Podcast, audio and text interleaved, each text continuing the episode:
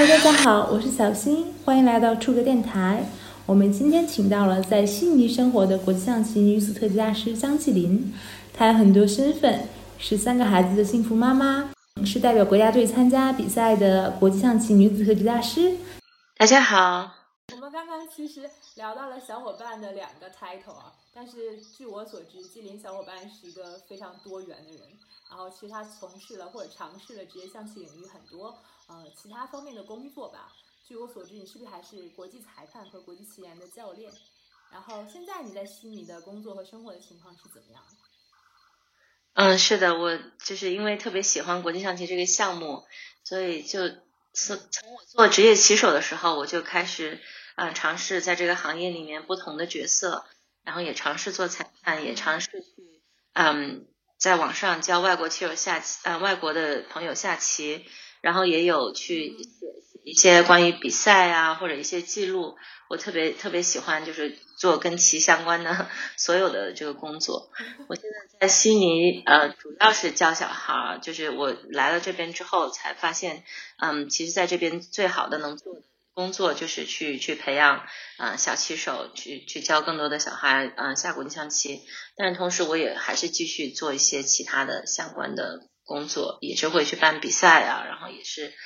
会嗯，平常嗯写一些东西，或者是尽尽我的能力就做国际象棋方面的宣传吧。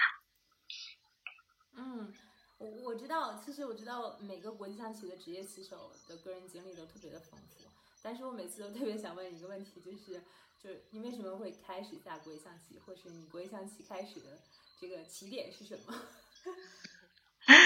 我我其实这个故事也讲了很多遍了，但是我我每次讲的时候，我还是会回到当时小时候的那个那个那个心心境吧。我小时候学棋其实是嗯挺晚的，我大概七岁半快八岁了才开始第一次去学国际象棋，但是因为之前就是家里面跟亲戚啊、跟邻居啊什么的都会下中国象棋，所以其实也也有一定的。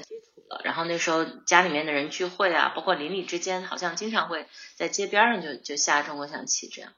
然后应该说是一九九一年，嗯嗯，我们的中国世界冠军第一个女子世界冠军谢军，嗯，就拿了这个，你就是真的是拿了这个世界冠军之后，然后真的也也掀起了一阵热潮吧。然后当时我我我相信中国家喻户晓的会知道啊，我们有一个女棋手拿了。嗯，世世界国际象棋的冠军，所以对我们这一代，呃，包括我知道我同辈的很多棋手都是受嗯谢姐影响，就是开始这个。然后当时我妈妈就就就觉得，哎，我女儿也挺聪明的，她也很会下这个棋，要不要也去试一下？当时也在想是学中国象棋还是学国际象棋。然后他们说学中国象棋呢，就只能在中国下，但是国际象棋呢，你可以出国跟更多的国家的人呃去去交流。然后刚好我们是。有一个教练叫范慧莲，他是从那个省队退役下来的专业队员，然后他在当时哈尔滨的儿童少年活动中心，就刚刚开始培养小孩子，就觉得是一个很好的一个机会，所以就开始学习了。什么时候开始就是说，嗯，正式呃通过比赛开始进入国家队，然后正式开始这个自己作为职业棋手？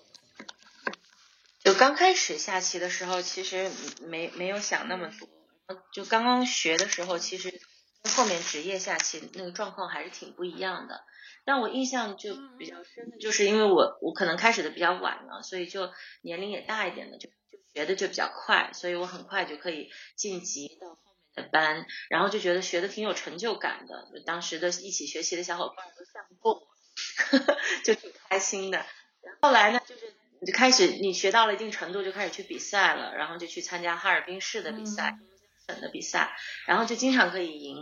然后大概两年之后呢，就是我学习之后的第二年，就开始参加全国，就是里程志杯，那个时候也有里程志杯。然后第一次参加志杯，拿了女子十岁组的冠军，然后也是挺让当时教练和家人意外的。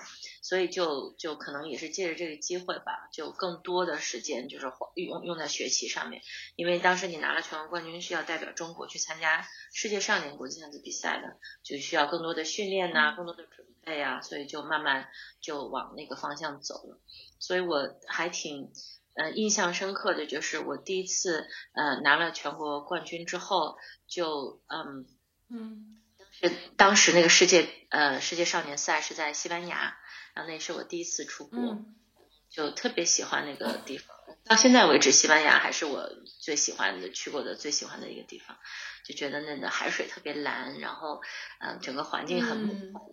然后当地的人就很热情，跟我们打招呼，然后就觉得很就觉得很很很美好的一个一个经历吧。然后去下棋呢，我我因为我当时在在在下中国下那个全全国赛的时候比较少输棋，然后基本上都是去参加比赛、拿拿冠军这样的。但是去参加世界比赛也是看到了更多的那个跟我同龄的，但是水平还比我好的棋手，就后来也是成为就超一流女女棋手的这样的我我的同行，然后也算是开阔了眼界吧。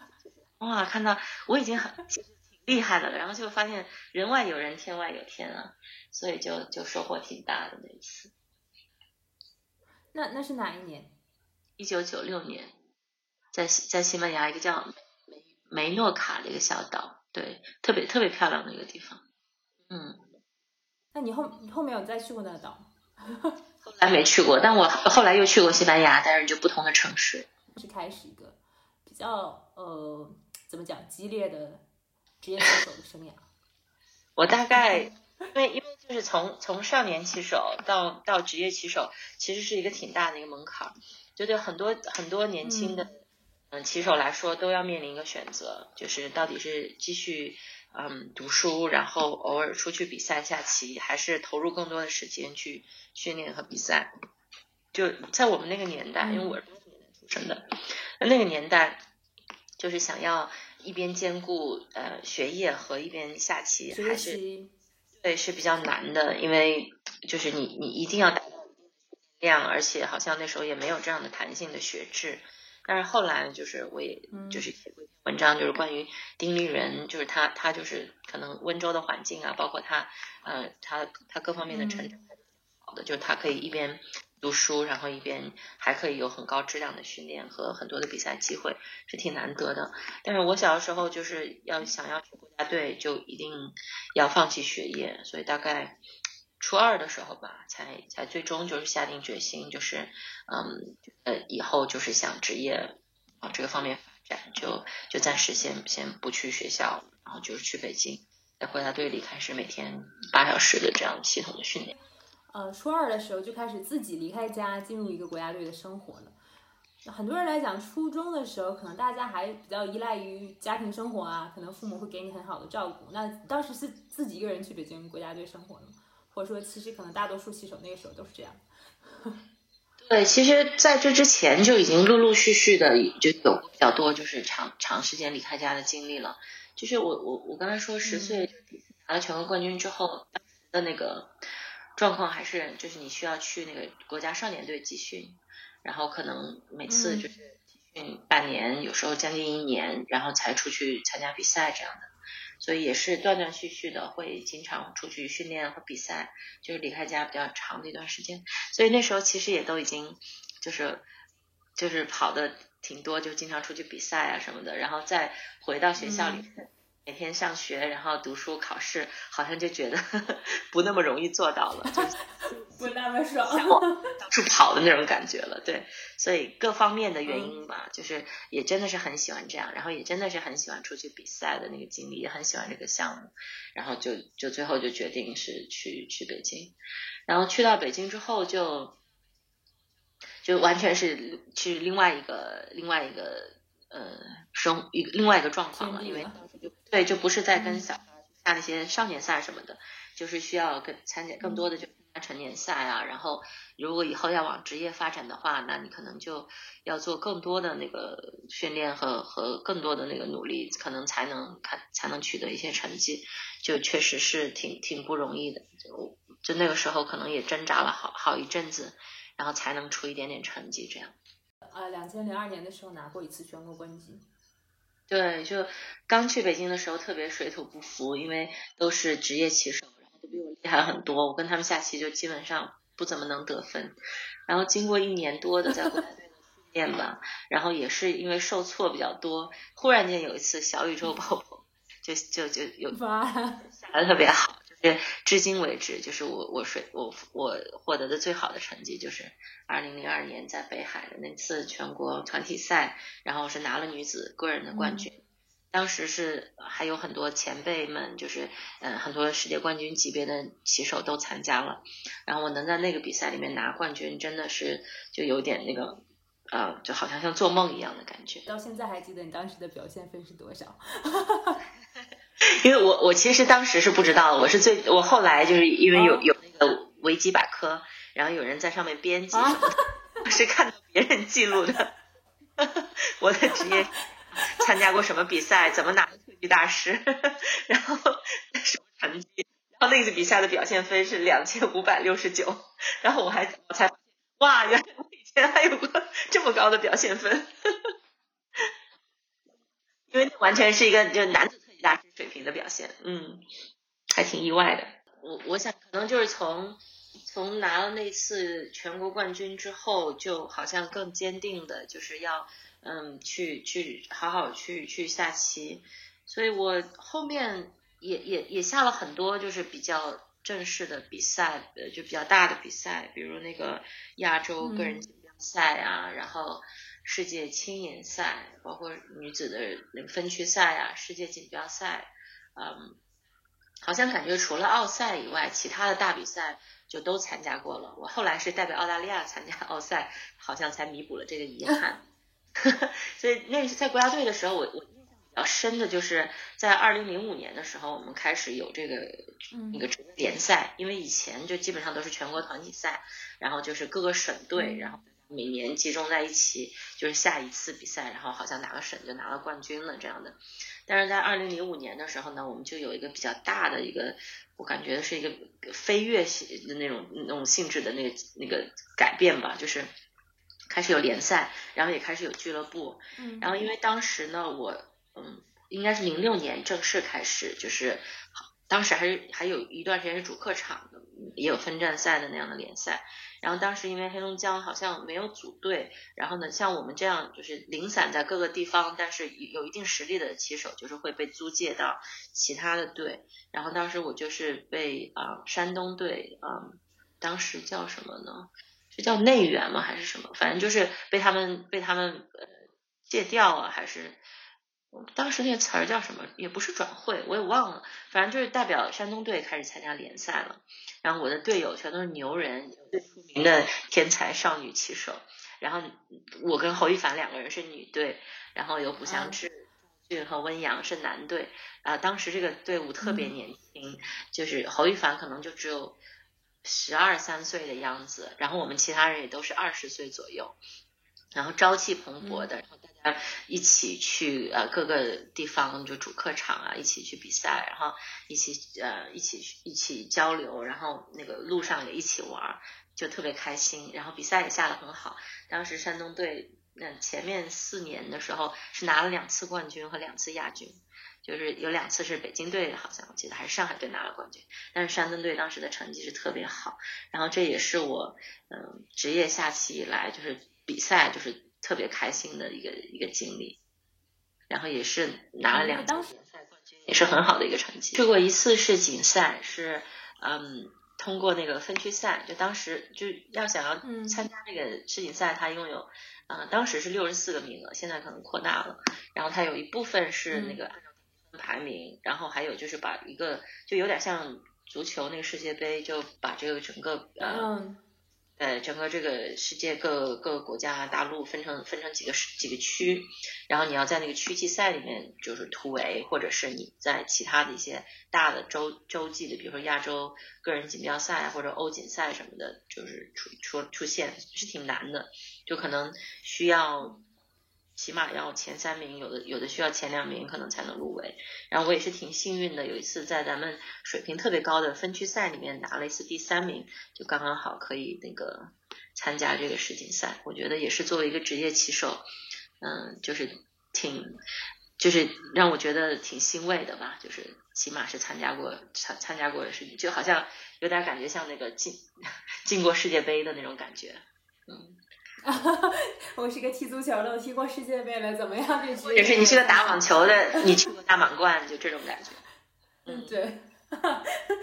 了 解了解。呃，很多人可能现在的职业棋手也是一样的，大家可能为了参加尽可能的比多的比赛，获得尽可能多的积分，都要是呃都要去努力参加尽可能多的比赛。有很多人可能比赛的时候还要自己花钱呢。你有过这样的比较让你印象深刻的经历吗？对，呃，我特别感谢你问这个问题，因为我我我我其实 其实我就是小的时候比赛了很多都是要自费的，除非你是代表呃国家参加大型的比赛，那个时候才是有有公费出去比赛的，所以那个时候比赛机会还是特别少。然后特别是像我那个时候还比较年轻，就不是说绝对的国家队的主力的时候，想要出去比赛，就很多时候就需要自己去去创造机会的。然后我记得那时候我特别希望拿那个特级大师的称号，然后也是有过几次比赛的呃经历，可能就并不是每一次你都能抓住这个机会拿到这个称号的。所以在国际象棋这个行这个这个领域里面，想要拿这个称号是一定要去拿这个续分，英文叫 norm，就是你必须要。的比赛达到一定的这个表现分，就是达到一定的程度，然后你才能获得这个称号或者这个这个头衔吧。然后那你就需要很多次的比赛的机会，然后你可能才能在在某一次呃达到这个表现分，嗯，达到而且要达到三次才可以。所以对于我那我那个时候来说，有这种有呃高级别比赛的机会或者能拿称号的比赛的机会就特别重要。很多棋手其实也都是这样走过来的。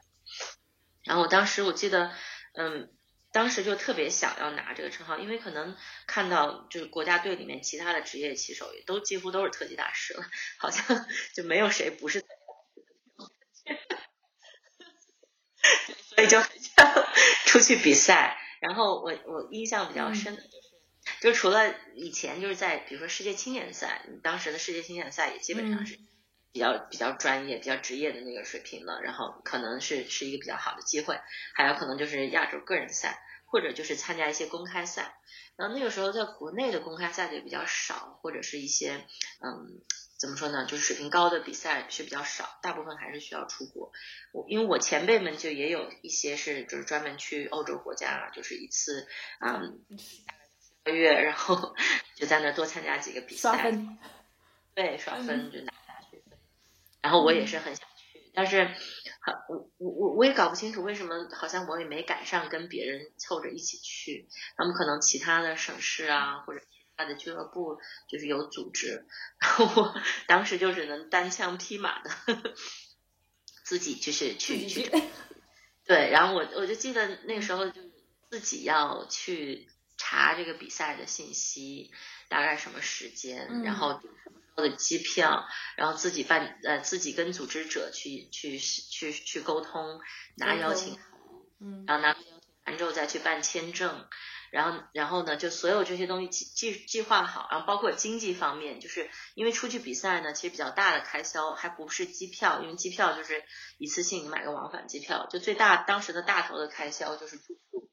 因为你在那个时候的我收入在欧洲。嗯，可能一个月、两个月就是要支负担那个吃嗯住宿还是挺困难的，所以我记得印象特别深，因为我知道前辈他们嗯之前去过那个匈牙利比赛，然后他们就住在一个越南的一个一个一个女骑手的家里面，然后我当时就厚脸皮的 要了他的 email，然后就给他写信，就说我是谁谁谁的朋友，然后我很想去那比去参加这几个比赛，但是我没办法负担这个。住宿我可不可以住在？对，真的是，呃，我也不知道当时哪来的这个 drive 这个勇气去做这个事情啊，挺，现在想想都不知道，都都想不起来为什么这样去做，但当时就做了。然后她是其实，哎，她就比我大几岁吧，一个越南的女孩，也是，就是，嗯，就是从小就就是跟家里人一起经商，然后。旗下的也很好，然后也去去在布达佩斯那边就是经营他家比赛，嗯，对，也是比赛什么的，所以我俩就特别投缘，然后也聊得特别好，然后他就很欢迎我去他家里住，这样，然后在他家里住的时候还，嗯，就跟他一起，嗯，就交流啊，挺多的。我们现在也是，就是比较怎么说，各方面兴趣相投的朋友吧，反正就很感谢他的。就是愿意让我让我住在他家里，因为毕竟是一个是一个陌生陌生人吧。然后他们也是照顾我的，就是给了我很大的帮助。然后去欧去匈牙利打了应该是三个比赛，如果我没记错的话，对，嗯，但是这三个比赛都没有拿到续分，就感觉很大的劲儿，吃了很多的苦，然后就是阴差阳错差一点点啊，或者什么就没有。但那个经那次的经历是还是挺宝贵的。对，就是现在想想也是，嗯，年轻的时候就做了很多这样很有意思的事情。对，虽然没有拿到呃续分，但是收获了一个非常独特的人生体验。因为我知道，肯定像你说的嘛，很多国家队比较一流的棋手，可能大家都会出去比赛会有国家负担，或者说可能会有一些经济支持。然后可能像你这样，就是我是觉得一你很有勇气，二就是你真的是很怎么讲？很厉害，就是会主动的，就说我要求可不可以请请求你帮这个忙。当然，你也体会到来自同行啊，这个都是骑手好朋友的这种帮助和善意。但是我觉得这个经历确实是挺独特，也挺有意思的。有点，其实其实有点有点感觉，就像是。嗯，现在的那个，比如年轻人、留学生，他们不是通过机构啊那些，或者父母帮忙他们去联系出国，就去完全自己做功课，然后自己去计划 DIY 的那种。不对，就有点这种感觉。我现在想想好像是这样，就等于把把其他方面的这个能力也锻炼了，所以我后来啊，不管是做其他什么事情，好像感觉都都挺受益的，就就一直以来还挺挺感感谢自己过去的这些经历啊，就是可以很独立，然后可以去去去做很多想做的事情，这样。嗯，对，确实这样的经历更接近一个真正的我们所说的职业棋手的这种经历，比如说我做一个职业的运动员。我要去参加什么比赛，我肯定要自己选好。某种程度上，我要自己负担这个费用。这个还是确实是一个，呃，蛮蛮职业棋手的一个路径的，就是感觉可能跟国外的情况会比较更贴近一点。对对对，确实是。我是觉得我们中国棋手很幸福，就是你在在中国，基本上你训练和比赛啊，包括你做一个职业棋手，你还是有一定的这个比较可观的收入，然后你不用就是去担心。对。其他事情你就专心做这个就好了。但是像我现在在澳大利亚这边的职业棋手是，他们其实不不应该说是职业棋手了，因为他们本身都有自己本职的那个。然后像我们工作，他们就有是做平常是做医生的，有平常是做大学老师的，有做精算那方面的，然后也有一些嗯。工程师什么之类的，然后他们要代表澳大利亚出去比赛，或者自己出去比赛，真的完全也是都是自费的，而且还得请假。他们平常也没有那么多的时间。对，就就我我我看是感觉到是挺挺不一样的。那可能我之前就比较早的就就经历了他们现在就是就是国外棋手就需要需要做的这些事情。对，嗯。对，能能够感觉，其实你也是一个蛮向往能够探索更多空间，或者说能够希望看不一样天空的人吧。我能感觉到，而且就是你们以前，我是觉得做围象棋棋手还有一个经历，就是你们以前可能会去很多嗯不同的国家，嗯去比赛呀，去有一些经历，有没有让你觉得一些印象深刻的、比较有意思的经历？经常办俄航杯是一个很好的一个就是这个公开赛。然后中国棋手就是每年二月份都都会考虑这个比赛，然后我还去过他们办的一一次世锦赛，一次大学生的比赛，然后可能还有一次奥赛，嗯，我现在想到的就已经 已经有这些了，对，但是我比较幸运，我去俄罗斯，我不我不是每次都去莫斯科，就我还去过那个世锦赛在纳尔奇克。是一个非常非常特特别的一个很有风情的一个在就跟那个北加索山脉附近的一个一个一个地方，它就是跟俄罗斯其他地方非常非常不一样，就它的那个感觉就像一个世外桃源。然后我还去过呃西南角那个地方，就跟格格鲁吉亚比较近的那个位置，嗯，然后我还去过那个哎那个叫什么塞尔嗯西伯利亚那边 特别冷。对，就我们那次那个，呃，我想想，那个叫世世界大学生锦标赛，当时是我是代表那个天津外国语学院去去参加过一次世界大学生锦标赛，然后他那个名字特特别奇，就是就西伯利亚的那个名字，好像叫什么 Novokosnev 还是叫什么，反正更更偏远的一个地方，相当于我们是坐飞机先飞到那个就是西伯利亚比较大的一个城市，然后呢再从那儿飞到一个西比较小的城市，然后再坐 公交车，你知道不不，本来它应该是大巴，就是巴的那种，但是我不知道为什么，真的是我们小时候那种公交车，你知道吗？就有一个售票员。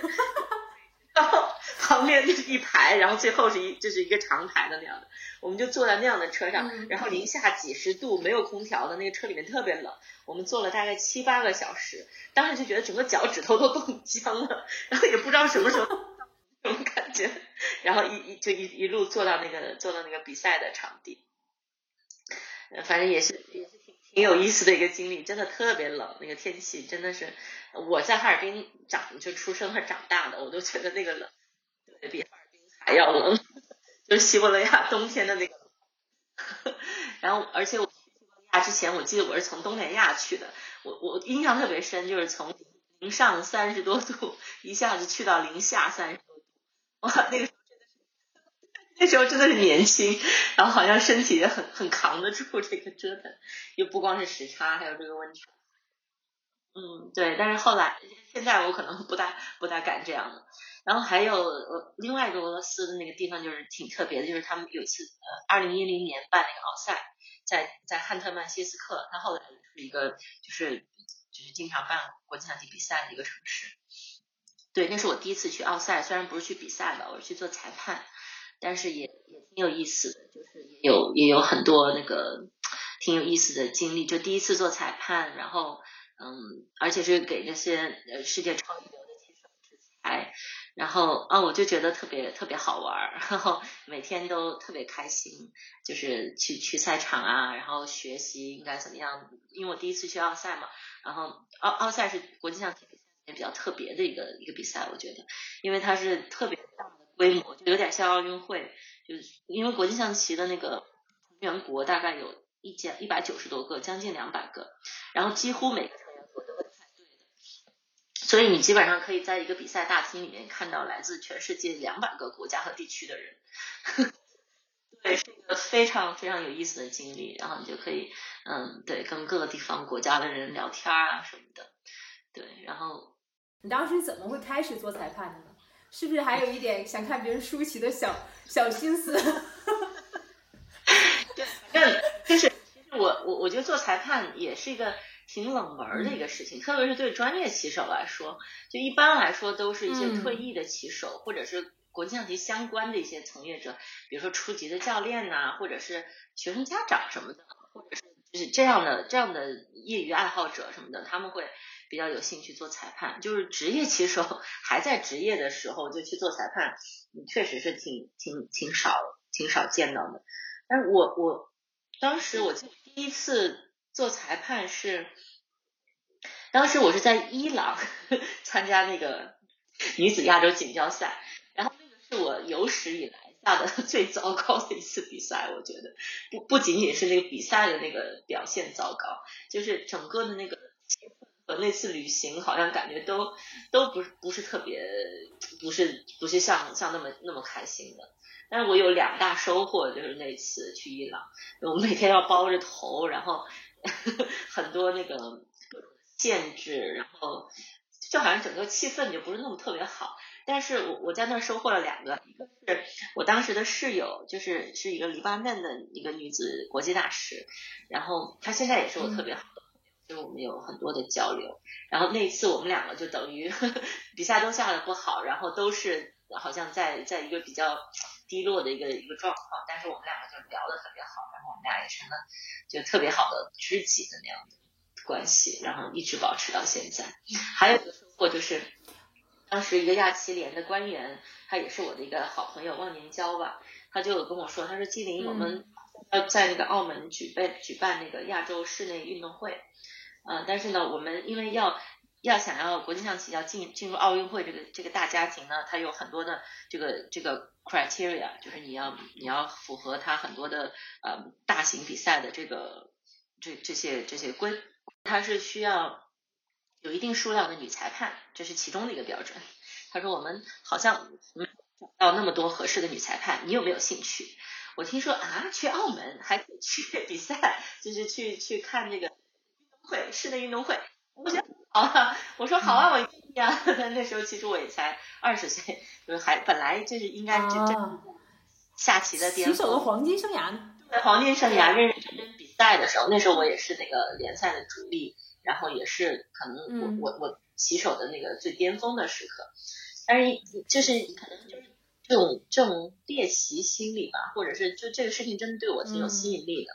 然后我就同意了。所以当时其实这个事儿也挺挺莫名其妙，反正我当时就同意了，然后就呃零七年年底的时候就在澳门就第一次就做裁判。然后也也也也学了很多东西，然后也见了很多东西，体验了很多呃不同的角度吧。但也还是在一个熟悉也还是我热爱的这个项目，所以就就还是对好的，就等于拓宽了。然后不同的维度体验了国际象棋这件事情啊，作为棋手，作为裁判，然后作为赛事的组呃组织者，作为翻译，作为新闻官，然后哦对我还记得。你是不是啊？有一句话叫做“你是下国际象棋里面说英语说的最好的，是说英语说英语里头国际国际象棋下的最好的，是不是你一个另外一个开头？小时候比较贪玩吧，然后也不是特别努力认真训练的那种。然后我我当时的那个教练，黑龙江省队的教练就说我说我是那个嗯，在在下棋的里面英语说的最好的，然后在说英语的人里面下棋是最好的。他也是半开玩笑吧，然后可能也是觉得挺可惜的，因为他可能觉得我如果稍微努力一点，成绩会更好这样。但他应该也挺开心的，因为我还可以带他出去比赛，有意思的经历。比如说，我会跟各个国家不同的那个去各个国家去做裁判，然后也跟各个地方的呃组织比赛的人交流，然后他们也会跟我讲很多啊他们的经历啊很有意思的事情。然后马来西亚有个裁判，就是他也是我们很多那个棋手的好朋友，他就跟我说，他说纪灵，你知道我为什么做裁判吗？我说，然后他说，嗯，对，他说我，他说我以前下棋的时候我就很怕输棋，我就特别怕输棋，但是我现在做了裁判呢，特别享受看别人输棋，我就觉得他挺幽默的，就他可能不不完全不完全是这样，但往在某种程度上也能。就是下棋那个输赢，呃，那个残酷和那个和那个心理上要承受的那个压力吧。对，然后做裁判其实更多的是服务棋手，服务这个赛事，然后也有其他的就是。我我我做裁判方面的前辈跟我说，他说其实做裁判就好像是一个一个一个服务员一样，需要你擦桌子你就擦桌子，需要你准备一些东西你就准备一些东西，就就完全是为了这个比赛怎么样呃和比赛服务的，嗯，对，去去做的，所以就就挺有意思的，然后我也很乐意做这些事情。然后也是在澳门那次，我第一次就是一边比赛，因为我觉得太新奇了，很多事情很多角度都特别有意思。那时候还很流行写博客，所以我那是在澳门的时候就第一次就通过写博客的方式就去报道比赛。然后当时也是呃有有很多国际象棋的爱好者，就是通过我当时写博客，然后了解了这个赛事啊和当时比比赛的一些一些进程。然后我也觉得挺有成就感，也挺开心的。然后就慢慢开始就是多多做这些方面的东西。单纯做一个高水平的棋手，那可能生活注定是主要是接触技术为主，可能说呃需要放在棋上的精力会占的非常多，那生活可能就会稍微单调一点，因为可能我会在棋上投入到百分之八九十的精力。当然，如果说呃我希望在其他的方面体验更多的话，那可能会也会分分散一些精力，但是肯定会收获更多的人生体验嘛。我觉得你可能就是在这样的路上走着，就是不仅。呃，下国际象棋还选择了更多不一样的玩法。对，其实真的职业职业，不不光是职业棋手了，我觉得所有职业运动员这这一条路都是很不好走。真的，你你要你要一直坚持，你又要有天分，又要很努力。然后各方面的那个环境啊、资源又都都很合适的情况下，你可能才能走到那个金字塔尖儿。但是那个到了那个最顶端的时候，又是更难，因为那个竞争就更激烈。所以真的是特别特别辛苦。我可能就是现在看来，可能是找到了一个比较适合自己的自己的一个一个怎么说独特的道路吧。就是也没有说一定要在这个。里面做到数一数二的，但是因为我很热爱这个项目，然后我又有其他的一些技能和其他的一些兴趣，嗯，把它们结合起来呢，就就也也也是能做到很多积极的，起到很多积极的作用吧。然后我自己也挺享受其中的。后来其实你选择移民，大概移民澳洲是不是已经有五六年的时间了？对，我是二零一五年，我是一六年，二零一六年来来澳大利亚的。嗯，当时就是也其实也挺挺幸运的，就是可以，嗯，就是通过我下棋的这些经历来申请这个就是叫特殊人才这个这个签证，因为在我来之前，嗯就是我申请之前，我就给嗯这边的之前认识的一些呃棋棋界的那个同行啊呃前辈啊，就跟他们咨询。这边的行业是怎么样的？有没有这个可能性什么的？然后他们当时跟我说，说嗯如果要申请这一类的签证是比较难，因为他们之前知道一些特级大师水平的棋手也申请过，但是也失败了。因为首先这个行业它必须是得是体育啊，或者是医学方、科学方面啊，或者是呃艺术方面的，就是他他认可的一个行业。对，而且呢，你还要在这个行业里面是呃，就是国际上认可的那种的水平的，呃，取得一定成就的，而且呢，而且还是要一直保持这种成就，就不是说你以前是，现在就不是了，还有很多其他的这个要求。最重要是在国际象棋，在澳大利亚，就是澳大利亚其实其他的体育项目就比较发展的比较好，特别是那种大的肌肉的项目，但是国际象棋就是他们可能并不认可它是一个体育运动，对，然后所以他就说这个就首先就是一个很大的很大的问题，所以你你可能要要要考虑就是就各方面的这些东西吧。我说好吧，那我就我就试一下，然后就也是 就是嗯，他们也就是给了我一些信息，比如说你需要做什么，准备什么，然后就最后其实是因为我下棋的这个这个成绩，就是女子特级大师啦，包括我以前在国际比赛里面取得的成绩啦，然后也包括我做其他的这些相关的行业，比如说呃也有在网上平台上教外国棋手的经历啦，也有这个做做这么多年做这个国际比赛裁判的经历啦，然后包括呃可能我的呃家庭啦各方面，就是嗯总的来说吧，就是整个这一个 case 放在一块儿，嗯。反而是一个可能他们认为比较比较好、比较适合的一个，所以很综合分数比较高的一个。对对，然后后来就是我跟朋友他们说起的时候，他们也觉得哦挺不可思议的，因为如果你是其他的那个项目，或者是呃其就是什么样的，嗯。反正他们觉得我这个是一个很冷门儿、很小众，然后概率性很低的一个事情，但是最后还是可以，所以我也呃觉得挺呃怎么说，挺挺挺开心能能有这个有这个这个收获吧。能拿到这个特对特殊人才的签证，确实能感觉得到。对我职业生涯和和我这个怎么说，对对我的成就算是一个认可吧。然后我也所以就在这之后，我其实就特别呃希望，因为我当时在写这个写这个，我自己也也有写这个呃类似我我的朋友们啊，或者是呃业内的呃前辈啊，帮我写这个推荐信的 reference，他们也提到，就是我来可以。很好的推动这个项目的普及和发展，特别是能够给呃很多女孩子做一个好的 role model。我不但可以代表澳大利亚去比赛，然后也可以激励呃更多年轻一代的女孩子去下棋。因为澳大利亚的女孩，她们其实嗯，就中国是真的是女性嗯棋女棋手下棋比较多的一个国家，可能跟我们的那个。思维啊各方面有关系。但是在西方国家，特别是在澳大利亚。女孩子很少就是会选择去下棋，就哪怕女孩有时间，她如果不是啊类音乐类的，她甚至她会去踢足球，嗯你就是玩那些呃曲棍球、体能类的项目，体能类的项目，她都不大会去下棋的。所以就对我来说也是算是我的一个 mission 吧，我就把这个看成是我一个 怎么说我我特别愿意做的一个意义的事情。去对，就是去去帮助去推去帮助普及发展这个项目啊，然后也是去激励更多的年轻棋手。然后我也在慢慢的去、嗯去做一些这方面的事情。嗯，不仅在职业生涯有自己的成绩，然后获得了认可之外，你还是三个孩子的母亲，这点就是 还是很厉害的，我觉得。对，这个也是比较比较比较 特别的一一一个，对，因为是在国内，我嗯就是不认识的人，就是知道我们很早，我就我这个职业棋手，然后很早就结婚，然后生了三个孩子，可能大家也会觉得挺挺奇怪。但是我我现在想想，可能可能就是我的经历吧，或者是我的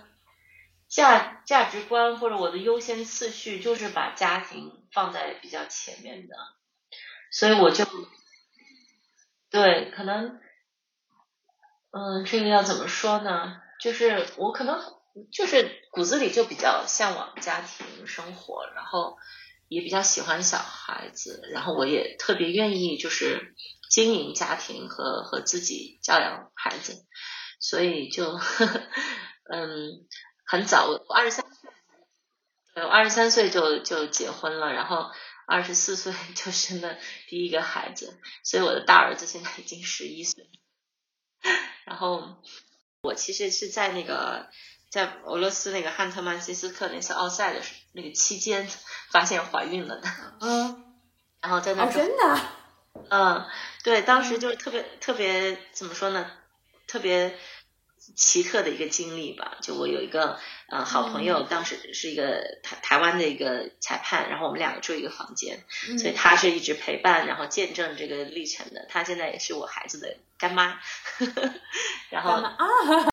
对，然后。当时就比赛一半的时候发现了怀孕，然后战战兢兢的，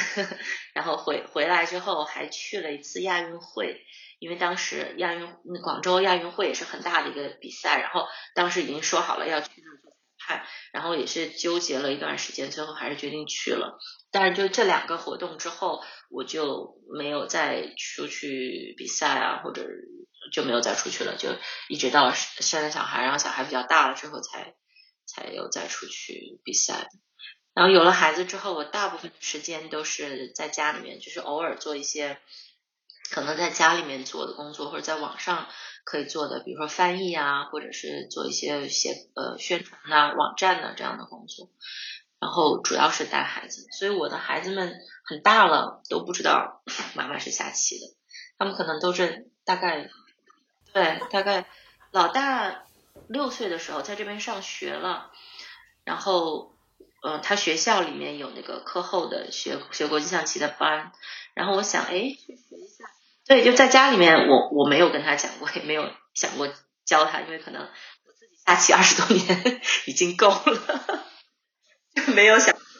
没想过就是让我的小孩继续做这个。但是当时因为有这个有这个环境。然后呢，他放学之后可以多留一个小时，我可以晚接一个小时，然后就送他去了。然后，然后呢，然后当时教他的老师就因为我们都认识的嘛，就跟我说他很聪明，说稍微教他一下就会了，然后也很会做 puzzle 什么的。我一看完了，我小时候的经历又来一遍，然后刚好他也。他也是特别喜欢下棋，然后就后来就慢慢的学，然后等他下下棋了之后，他才发现哦，原来妈妈也会下棋，哦，原来妈妈还教棋，原来妈妈还挺 厉害。这样子。那那你当时选择在澳洲开始教棋，是不是也有这一方面的一些怎么讲？对于你的触动啊，或者说有没有对于你当时选择教棋有一些呃推动？嗯，其实我。之前是就是职业棋手的时候是是完全没有想过教棋，也有一些呃同龄人陆陆续续的去去去教棋了，然后当时可能就有一点儿所所谓心高气傲的感觉吧，就觉得哎呀又轮不到我做这个事情那种感觉，我还是想要那种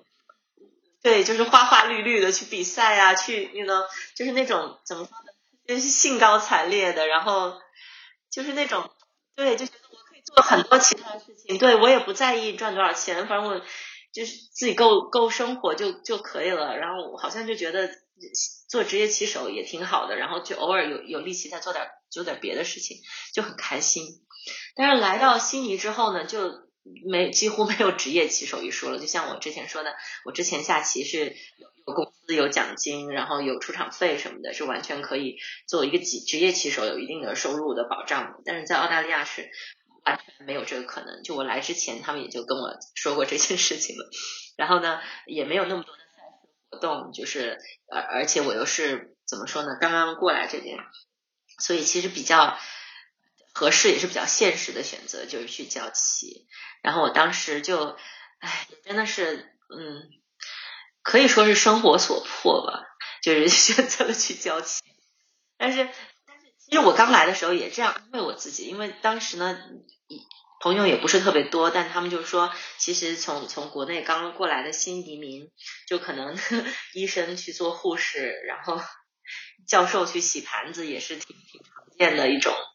形式。所以我其实还能做老板房，然后去教棋，然后也有不错的收入，呃，就已经是很好了，就是挺好的起点了。所以我说好吧，就去做吧，因为毕竟我们刚来的时候还带了两个小小的孩子，就要要先。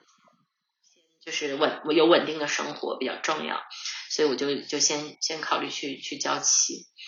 然后教了一段时间，其实也没有一段时间，就只是教了几次课。就刚刚开始去教教棋的时候，因为我以前嗯虽然英语很好，但是我没有用英文教小孩下棋过，所以我也也适应一段时间。然后我也没有跟那么多年龄小的孩子，除了我自己的孩子以外，就没有跟那么多小孩。我教到，然后也也适应一下，但是就就没适应几次，我就发现我其实还挺适合做这件事情的。可能我的性格的原因，还有我自己，毕竟就做全职妈妈好多年，所以我就是跟小孩就沟通没有障碍，而且小孩都挺喜欢我，也也愿意听我说话，就感觉挺有对小孩来说我挺有亲和力的。就我也有朋友跟我说，他他是比较喜欢跟。呃，青少年，比如说成年人，他们比较大了，然后你跟他们沟通就比较清晰，你讲话逻辑，对他们觉得那样的比较容易，觉得教那个特别年纪小的小学生或者更小的孩子是挺困难的一件事情。但是就特别奇怪，就这个事情对我来说好像就没有什么障碍，就好像挺挺顺顺利利的，就就顺理成章的。然后我也很会。我我也很能能想想明白小孩的想法和和我怎么能把一个事情用简单的例子或者是他们感兴趣的方式让他们去接受，然后慢慢做着就做着就发现原来我很适合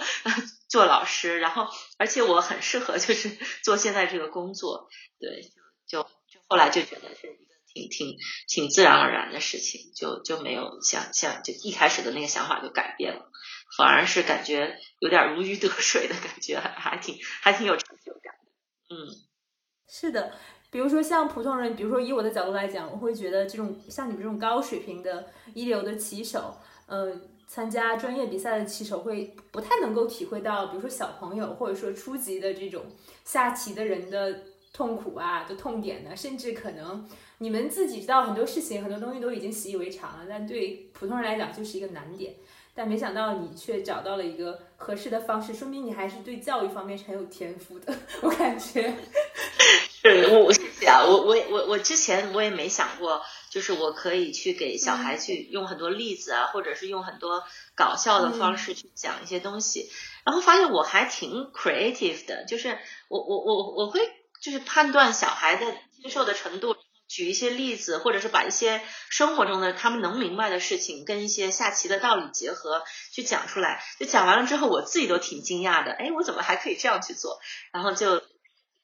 对对，然后后来慢慢的我就总就积累了很多的这些这些这些丰富的教学的经验，而且可能就是一些东西方文化，就是小孩他们能明白什么样的东西，他们能明白什么样的呃例子，他们比如说我会用他们生活当中能能能接触到的事情，他们上学在学校里面呃就是看到的事情，或者他们在外面。呃呃，就是在澳大利亚生活的时候，能能能接触的层面的东西，去给他们解解解释一些东西，然后慢慢的也会就是讲一些小故事啊，或者做一些小游戏啊什么的。嗯，对，就对我就是好像还挺 挺有意思的，对我来说。你自己的这个祈愿吧，相当于自己的这个嗯国际象棋的机构。那当时想要自己出来做这件事情，是不是也是想要呃能够？让更多的小朋友可以更好的学习国际象棋，或者说你当时自己的一个考虑是什么情况？我感觉好像听起来也是一个很顺其自然的过程。嗯，对，就我对一开始就是在家里面，嗯，因为也是因为老三出生了之后吧，就嗯没有办法去到外面教棋，所以就只能嗯在家里面，然后请学生在家里面上课这样。然后一开始可能嗯就只是几个孩子，然后很少的嗯一两个班，然后慢慢的就是口口相传的，因为如果家长有比较这边就是这样，就家长有比较认可的老师，他就会介绍给自己的呃孩子的朋友啊同学呀。然后慢慢的这样的就是就是大家介绍就是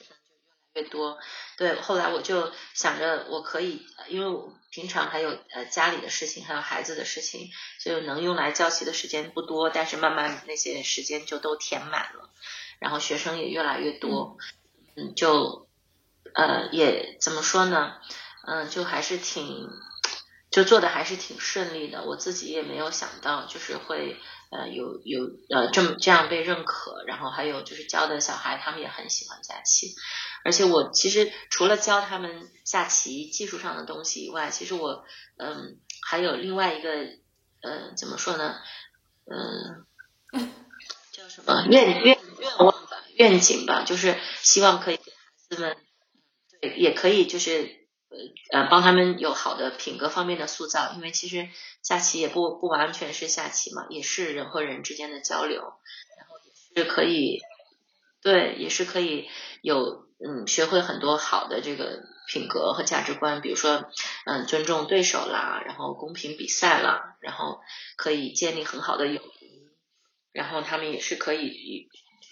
有有这个逆商，就是学会在挫折当中，嗯，就是怎么样去怎么样去自处，然后还有很多类似这样的东西，就是在你平常，如果小孩他是认可你的话，他你在你平常的言传身教，就是对小孩也是会有这些呃积极的影响，所以我也是觉得这这方面的事情有时候比教棋还还更有意义，可能就是他们家两个是相辅相成的相辅相成的关系吧。那你现在的祈愿可能是不是已经有了一个单独的位置，或者说现在的规模大概是什么样子？你的，比如说你现在祈愿的学生的年龄段大概都维持在什么程度？嗯，我现在是就今年就是在疫情之后吧，才就是嗯，你租了一个呃启呃启示吧，算是我上专门上课的地方。之前就是有点像家庭作坊那样，都是在我自己家里面上课的。然后有我家里面楼下有两个教室，就是一个大的教室是我我的我的班，然后还有另外初级教练一个小的教室是教他们的班，然后就是各个年龄段的，就是按照水平分那种小班的教学，就是初级对，就是从零基础的开始也有，然后还还有一些比较有经验的，然后年龄大，然后比较有有比赛经验的小孩也有。啊，其实我是觉得各个年龄段或者各个程度的小孩，嗯，就是学棋啊，就是不管是他，嗯，怎怎么样的情况，什么样性格的孩子，什么样棋力啊的孩子，就是他们其实都能从学，嗯，学习下棋当中受益。所以我也是挺，嗯，怎么说呢，就特别希望就是在用我这二十年的这个专业的背景吧。尽量的把我过去的经历啊，我积累的知识啊，和我各方面的东西，可以嗯，就是很好的呃传递给给给这些学期的孩子们。嗯，感觉你还是挺乐在其中。对，然后今年就是呃，因为因为疫情真的不方便，就是嗯，在在在在来我家里面，就是很多很多小孩这样，而且。就一直以来也 挺不好意思，就是我我家这条街上都会停停很多车，就是我我也特别感谢，都是来学习的，包包容我。然后现在出去租了一个地方，就真的觉得好像更上正轨了，就也也是一个完全商业的一个地方，就不不会影响到嗯就是居民，然后也也是可以有有更多的更好的一个场地。对，然后也是现在有新的场地呢，我也会用这个场地，嗯，去去办一些比赛。其实陆陆续续的，就像我刚才说的，我很希望就是给这个青少年棋手，嗯，一些平台，或者是就是就是激励他们更好的去下棋。所以我大概三年前的时候，第一次办了一个，嗯，叫嗯希望之星大赛，中文翻译出来好像就是一个 很普遍的一个名字。英文叫 Rising Star，就是这边的小孩呢，下棋是以娱乐为主，就这边的比赛都是一些 fun tournament，他们去就是去下一个比赛，然后玩一天，然后都快快的走，输了赢了的大家都很开心，然后一起玩这样。然后也有一小部分的那个棋手，他们是嗯比较年龄也小，但是呢他们还挺认真下棋的。然后我因为我们小的时候下棋都是那种下慢棋，然后很有质量，然后如果你走。快了，你走错了，教练都要说的那种，就大家都很认真的，而且真的是需要有这样的一定的慢棋的这个数量的积累，就是你你很长的思考，这种这种这种锻炼，你才可能就是水平会越来越高。然后我发现这边好像除了全国少年赛以外，就没有特别高水平的这个小孩子的比赛，所以我办的第一个比赛就是这个少年的比赛。然后他我的定位就是给。我所在的这个西南威尔士州的，呃，比排名比较靠前的孩子们，给他们呃排名最前面的十个孩子基本上，然后呢最少要有两个女，我基本上所有的比赛，包括我学生，我都是给女孩子很多的那个特权的，就是对，给他们更多的机会，给他们更好的这个安排吧。所以我办的这个比赛，就是哪怕女孩子积分不够。我也会选两个水平接近，但是嗯，就是在女孩里面比较比较靠前的，然后给他们机会，就算是一个邀请赛吧。而且这边的比赛呢，一般来说给小孩就是奖奖杯或者是嗯奖状或者是那些 voucher，就是嗯叫什么呢？好像一些嗯对，就是你拿了这个钱呢，你只能去用来做你下棋的呃训练，或者是买书，或者是去参加比赛。他们没有实际的奖金，但是我知道那个对于十几岁的孩子来说，奖金还是挺有吸引力的，所以我我诱惑力，他们都有奖金，就是就是还是一笔，就对他们来说是一个可观的一个一个收入。然后还有就是给他们做很精，呃，我我其他的比赛我也是做很精美的奖杯，因为我小的时候比赛我就知道。那个就是每次你去比赛，你看到那儿有奖杯的时候，你看到它你就眼睛闪闪发光，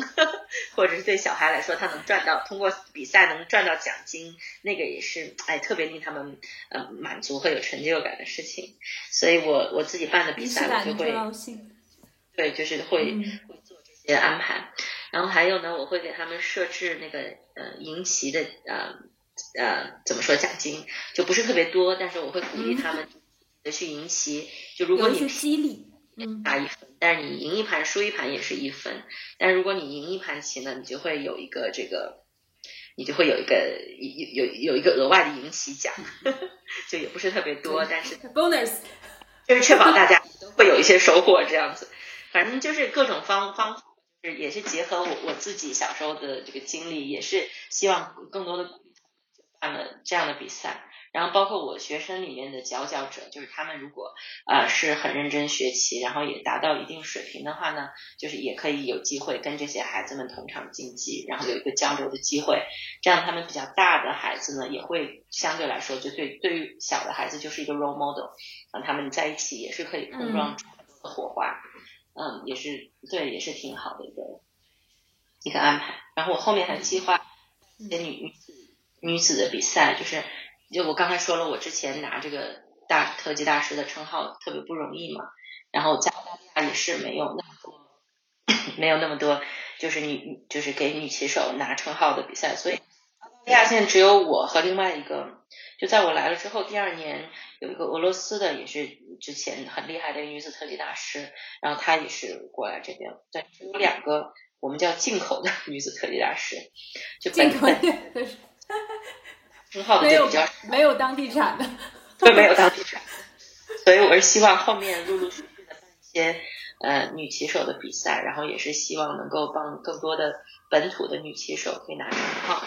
从自己做女骑手的经验出发，肯定会知道大家在一路走来会有哪些困难，或者说我需要什么样的帮助和扶持支持。我觉得从这点出发的话，我觉得无论是办比赛啊，还是无论是相关的这个培训啊，包括经济和。一些精神上的支持，我都觉得特别重要。而且我是觉得你真的能够理解他们到底要。嗯，是我我也是，真的是挺，就是我我其实前两天去一个一个嗯，就是我我之前就是就是因为这个这个 Netflix 这个这个后翼弃兵这个剧，就是在这边也挺火的。然后呢，就有一个就是有一群就是就是对国际象棋很有热情的人，他们也是想借着机会就是多做一些宣传什么的。然后他们就做了一个类似纪录片吧，或者是一个宣传片。嗯，他们就叫了我和一个瑞典的一个女孩，她她不算是职业棋手，但是也是挺有特色的一个女孩。她就叫了我们两个去去做了一系列的采访啊，然后就做了一个宣传片，然后就想拿用这个宣传片去给更多的，不不管是政府机构啊，还是一些呃公司，看能不能也得到更多的支持和资源，然后来推广国际象棋这个项目，特别是呃推广更多女孩子可以下棋。然后我这个这个采访已经做了大概。几个月的时间我都快忘了，然后他昨天说这个这个成片嗯出来了，然后他叫我去看，应该是前两天以前，然后我我当时都觉得，哎，我我我特别忙，因为我要除了上课以外呢，我现在三个小孩的那个生活也是挺挺忙碌的，然后他临时叫我去一个地方，我还觉得挺不情愿的，就是我已经忙的，就是。每天的时间都真的那种，我三个小孩对去三个学校，然后不同的那个活动，我就然后他叫我去的那一天，我就挺累的，特别疲惫。然后但是我去到那儿，我看了他给我放了，其实就几分钟，他最后只只裁剪到几分钟哦，但是我就特别兴奋，我就觉得整个人就被 cheer up 了，就就觉得哇，原来之前做的事情这么有意义，或者就就让我就更愿意去去继续去做这些事情了。就那样一种感觉，我希望这个他这个成片能能快点出来，然后可以可以用到更多的地方，希望可以能能得到当地更多的支持吧。因为说实话，这边的政府并不像嗯我们在中国的时候，就是对体育行业的支持，特别是棋类，嗯，就是棋类在这边呢，也不属于体育部，也不属于教育部，就属于在中间这样这样的一个。就是其实它是一个很好的项目，我觉得青少年、对小孩子来说是，就是如果下棋真的是有非常多益处的。但是可能这边的政府就像我说的，对于他们来说，体育就是那些打球运动啊、游泳什么的，然后教育就是学校的那些学科，所以就嗯国际象棋就没有得到一定程度的重视。所以我也是希望在接下来的时间里面，尽量的去去做一些这些工作，就是帮助这个项目。更好的推广吧。